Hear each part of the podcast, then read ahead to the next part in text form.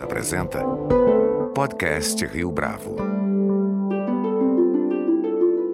Este é o podcast Rio Bravo, eu sou Fábio Cardoso. Da mesma forma que a eleição de Jair Bolsonaro à presidência da República abalou as estruturas do establishment político tradicional, também a imprensa brasileira se vê agora desafiada a estabelecer uma cobertura que seja um só tempo crítica e também honesta para com o presidente que acaba de ser eleito. Mas será que o jornalismo tem condições de resgatar esse protagonismo na mediação dos acontecimentos junto à opinião pública, tomando como base a experiência de quem cobre há dois anos a administração de Donald Trump? O podcast Rio Bravo conversa com a jornalista Lúcia Guimarães, correspondente internacional há 30 anos, com passagens pela TV Globo, pelos canais Globosat e pelo jornal O Estado de São Paulo. Lúcia Guimarães, é um prazer tê-la aqui conosco no podcast Rio Bravo. Um prazer meu falar com vocês. Lúcia, na ocasião das eleições norte-americanas em 2016, você foi uma das jornalistas que mais se envolveu na cobertura, mostrando para o público brasileiro o quanto aquele cenário era surpreendente. Eu fui tratada como uma Cassandra na época, né? Porque eu estava exagerando. E aí Hoje, quem relê o que eu escrevi vai me acusar de ser uma poliana. Tendo em vista esse cenário, é possível a gente estabelecer algum paralelo dos momentos que antecederam a chegada de Trump ao poder com esse que o Brasil vive à espera da chegada ou da posse do presidente Jair Bolsonaro? Eu acho que há vários paralelos, sim. Há, há, essa política de ressentimento, não é? De nós e os outros, que isso, na verdade, já vem do tempo do Lula, mas dessa vez houve uma explosão dessa questão do ressentimento, né? Eu acho que tem um paralelo no encolhimento da classe média. Uh, houve um encolhimento da classe média americana e. Uh, a classe média até hoje não se recuperou do crash de 2008. Embora os números da economia americana sejam formidáveis, quando você vai ver em detalhes, é, crescimento de salário, uma série de coisas, é, custo de vida, o que, o que uma, uma pessoa de classe média consegue em termos de educação para os filhos, ou de moradia, ou de acesso ao seguro de saúde. Então, isso é um outro paralelo. Agora, tem um paralelo que é um pouco assustador, tem a ver com, com ressentimento identitário. O Brasil é um país com muito mais mistura racial, não é?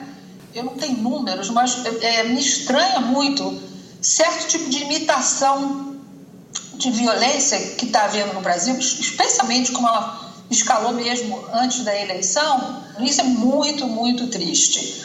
E há essa, há essa questão identitária há, há uma questão de inventar crises onde não tem, é, porque é uma coisa que acontece muito aqui com o apoio da direita evangélica branca. O Trump não teria sido eleito sem o apoio da direita evangélica branca. Então, série de paralelos uh, culturais que não deveriam estar uh, tá acontecendo, e, e aí, não sei se você concorda, por trás de tudo isso está a rede social, potencializando essas coisas, não é? Mas o quanto a gente pode colocar na conta das mídias sociais esse comportamento que cria esse caldo de cultura da violência? Há cerca de dois anos saiu uma pesquisa daquele Instituto Reuters que o Brasil estava, estava no topo das populações que consumiam notícia através do Facebook. Isso aí é uma, isso é uma bomba relógio, como agora nós sabemos, né? E o Facebook tá, o Facebook agora é o vilão da vez, né? Inclusive o, Mark Zuckerberg.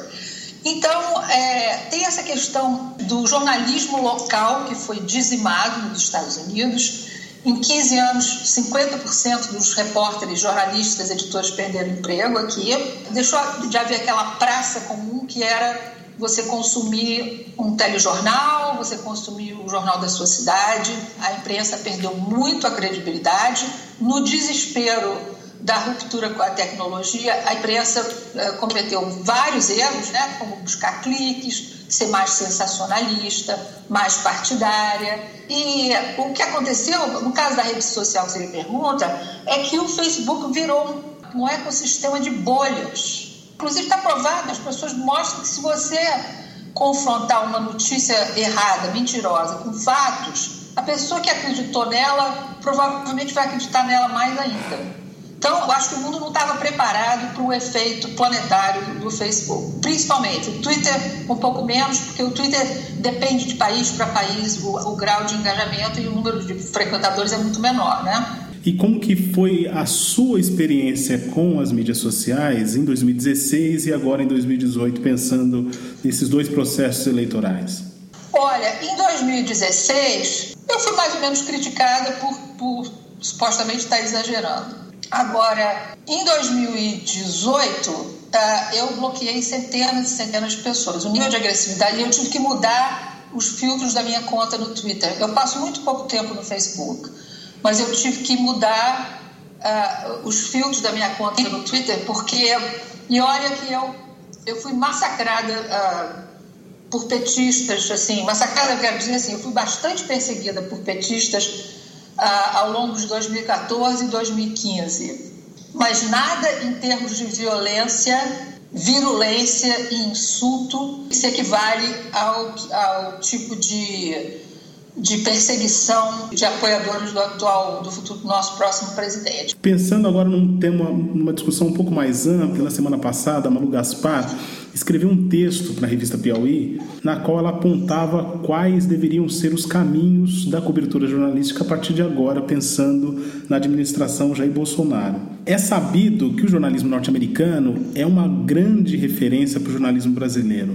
Na sua avaliação, Lúcia, quais são as práticas que a imprensa daqui pode tomar de referência quando pensa no trabalho que vem à frente? Eu tenho escrito muito sobre isso, inclusive eu escrevi uma coluna chamada O Capitão e o Jornalismo. Ao longo desses anos eu fui muito crítica de como a imprensa americana cobriu a campanha, estava completamente despreparada para o tipo de candidato. Algumas coisas que eu acho que seria importante não repetir. É, e que algumas continuam aqui.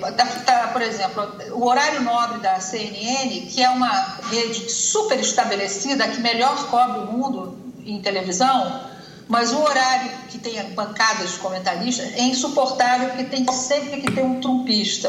A pessoa frequentemente mente, mente sobre números, mente sobre a mudança de clima e é tratada como um lado da questão. É, é uma praga que a gente chama aqui de both siderism, que é dois ladismo.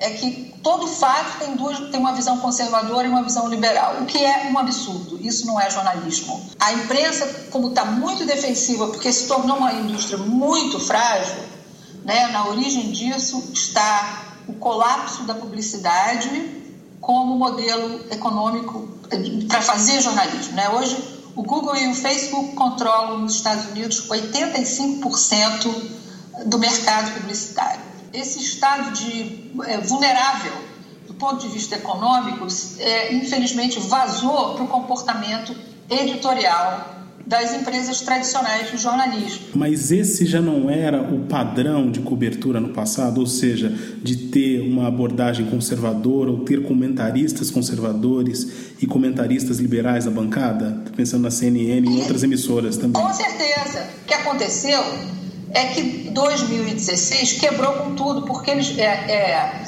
havia uma etiqueta, uh, o, o, jornalista, e existe o equivalente em Brasília, o jornalista que cobre o poder o tempo todo, ele tem relações com o poder, certo? É, relações, por exemplo, que eu não tenho. Então ele tem que ter, ele ele está sempre navegando uma certa etiqueta em que ele, ele tenta manter a objetividade, mas também precisa manter o acesso ao poder. O que, que aconteceu? Tanto o presidente americano quanto o próximo presidente brasileiro chutaram o pau da barraca e disseram: não, a imprensa não vai ser o conduto de notícias para, para os cidadãos. Isso houve um grande exagero. Havia, por exemplo, não importava se era o presidente Reagan, o presidente Clinton, ou o presidente Bush pai, ou Obama, é, havia uma, realmente uma etiqueta de que o, o, o poder ia se uh, comportar dentro de regras que não são leis escritas. Porque, na verdade, esse, essa é a grande, o grande desencanto que 2016 produziu no mundo, porque essa é a democracia constitucional mais antiga né, do mundo, é que a democracia é muito mais frágil do que se imaginava e ela só se sustenta se a população apoiar regras que não estão escritas em leis, certo? Então foi isso que aconteceu aqui em 2016.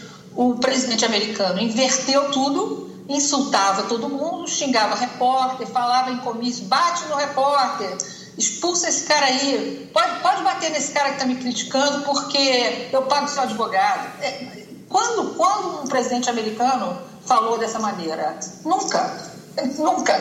Nem o Nixon que era um sujeito completamente paranoico, e depois o mundo ficou sabendo, quando se ouviu as fitas do Nixon, como ele chamava os judeus, como ele chamava negros, como ele, ele era uma pessoa cheia de ressentimentos e de ódios, mas ele jamais se, se comportou em público dessa maneira. Então houve, um, houve uma ruptura de tal ordem dos Estados Unidos que o Brasil começou a evitar, para a qual os jornalistas não estavam, eh, não estavam preparados. A outra coisa é uma coisa também sobre a qual eu escrevi, que é eh, a visão de lugar nenhum. É a confusão entre objetividade e neutralidade.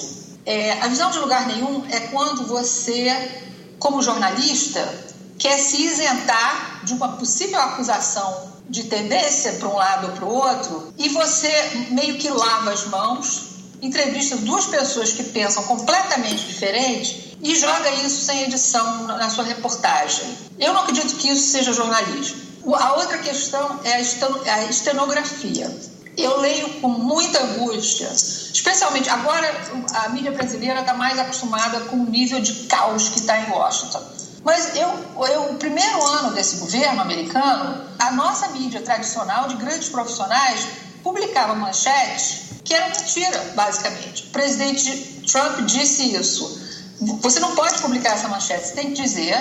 O presidente contraria os números e afirma não sei o quê. Você tem que conter na sua manchete e no lead da sua matéria que você, tá, é, você está noticiando que o chefe do executivo está mentindo. Não, e aqui houve debates existenciais intensos na televisão, na mídia. Podemos falar mentira ou falsidade? Entendeu? É assim, sexo dos anjos. Mentira ou falsidade? O, o, o, Washington Post, como você sabe, faz a compilação de mentiras, já passou de 5 mil, mente cinco ou seis vezes por dia. Então, o que, que o jornalista faz diante disso? Certo? Então, uma coisa que eu acho que é um grande desafio, Fábio, é os jornalistas que cobrem o poder em Brasília. Porque eles vão ter que manter o acesso ao poder, mas saber é, que, que se trata de um novo establishment de quebrar a louça que, e que vê os Estados Unidos como exemplo e que detesta a mídia. E como é que a sociedade norte-americana tem reagido a esse procedimento, a esse modus operandi do tratamento do presidente ou dos políticos que agora estão em Washington para com os meios de comunicação, para com o jornalismo especificamente? Esse extremismo uh, conservador que aconteceu aqui que começou a se acentuar especialmente em 1994 como reação à eleição do presidente Clinton dois anos antes, mas o líder, o homem que realmente quebrou a política americana dessa maneira se chama Newt Gingrich, que hoje é um trumpista, que foi o cara que, que, que liderou a grande revolta do Congresso, uh, foi líder da Câmara e liderou uma grande revolta contra, contra direito de voto, com uma série de causas é, ultraconservadoras que alienaram uma boa parte do público. Então, a, a polarização começou há muito tempo. É, o que está havendo agora é um tipo de polarização também que é, é entre as cidades é, e a, as áreas menos habitadas, áreas rurais, entendeu? Por exemplo, você tem é, dois estados muito vazios no meio oeste tem direito a quatro senadores e tem menos de um décimo da população da Califórnia que tem direito a dois senadores, entendeu? Então está havendo um desequilíbrio enorme de poder. A, a, a, o, o, eleitor que vive na cidade no subúrbio, e aqui lembrando, o subúrbio americano não é a periferia pobre, é quem escolhe morar no subúrbio, numa casa, ter uma vida de classe média ou classe média alta. A geografia hoje em dia é extremamente determinante, é, ela sinaliza muito essa polarização. Ainda assim, nesse meio tempo, Lúcia, não só o Barack Obama foi eleito e reeleito em 2008 e 2012, eu estou tomando aí como data a década de 90 que você ofereceu para gente, e também, depois da eleição do Donald Trump em 2016, agora, no mês de novembro de 2018, houve um avanço do Partido Democrata e mesmo de grupos que antes estavam à margem desse poder em Washington. As instituições dos Estados Unidos não têm mais força do que a gente imagina, mesmo com um presidente que parece ser tão uh, cesarista como é o Donald Trump? É, certamente. As, as instituições têm mais força do que a gente imagina. Agora, uma lembrança aqui: 100 milhões de, de eleitores que votaram no Barack Obama votaram no Donald Trump em 2016, tá? O que a gente está vendo aqui tem, tem dois tipos de problema. Um é que o Trump lida com a exaustão, é um bombardeio diário, entendeu? Então, no dia que você está. A, a, a, imprensa está buscando, como se diz aqui em inglês, o objeto, o objeto brilhante, que pode ser um pequeno escândalo. O Senado está aprovando juízes ultra despreparados, ultra reacionários para cargos vitalícios. Então, tem, há coisas acontecendo nos Estados Unidos que vão tem repercussão de décadas, especialmente o aparelhamento do, do, judiciário.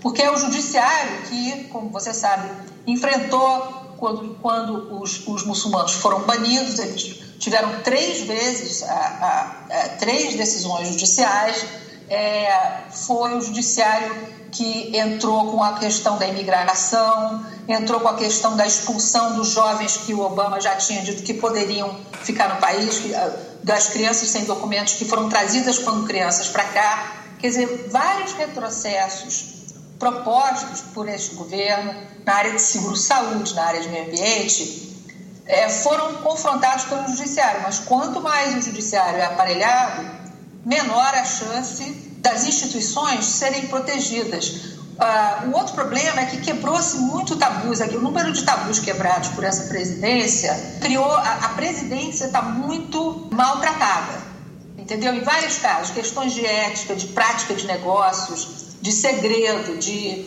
de tudo, entendeu? Então, a, a instituição da presidência americana está sendo bastante testada, como nunca foi, nem na, nem na época do Nixon. E é isso. Então, eu, eu, existe sim uma resiliência das instituições, porque é uma, é uma democracia antiga, mas a gente não sabe como é que o país vai emergir disso, porque o país está exausto com, a, com o nível de um bombardeio diário de, de notícias e não está dando para prestar atenção em tudo. Invertendo um pouco o sinal, Lúcia, qual que é a expectativa da imprensa norte-americana em relação à administração Jair Bolsonaro? Olha, no começo foi péssima, entendeu? A palavra fascista foi usada o tempo todo aqui, inclusive de maneira, sabe assim, como se fosse um clichê. É, como, como sempre houve clichês sobre o Brasil.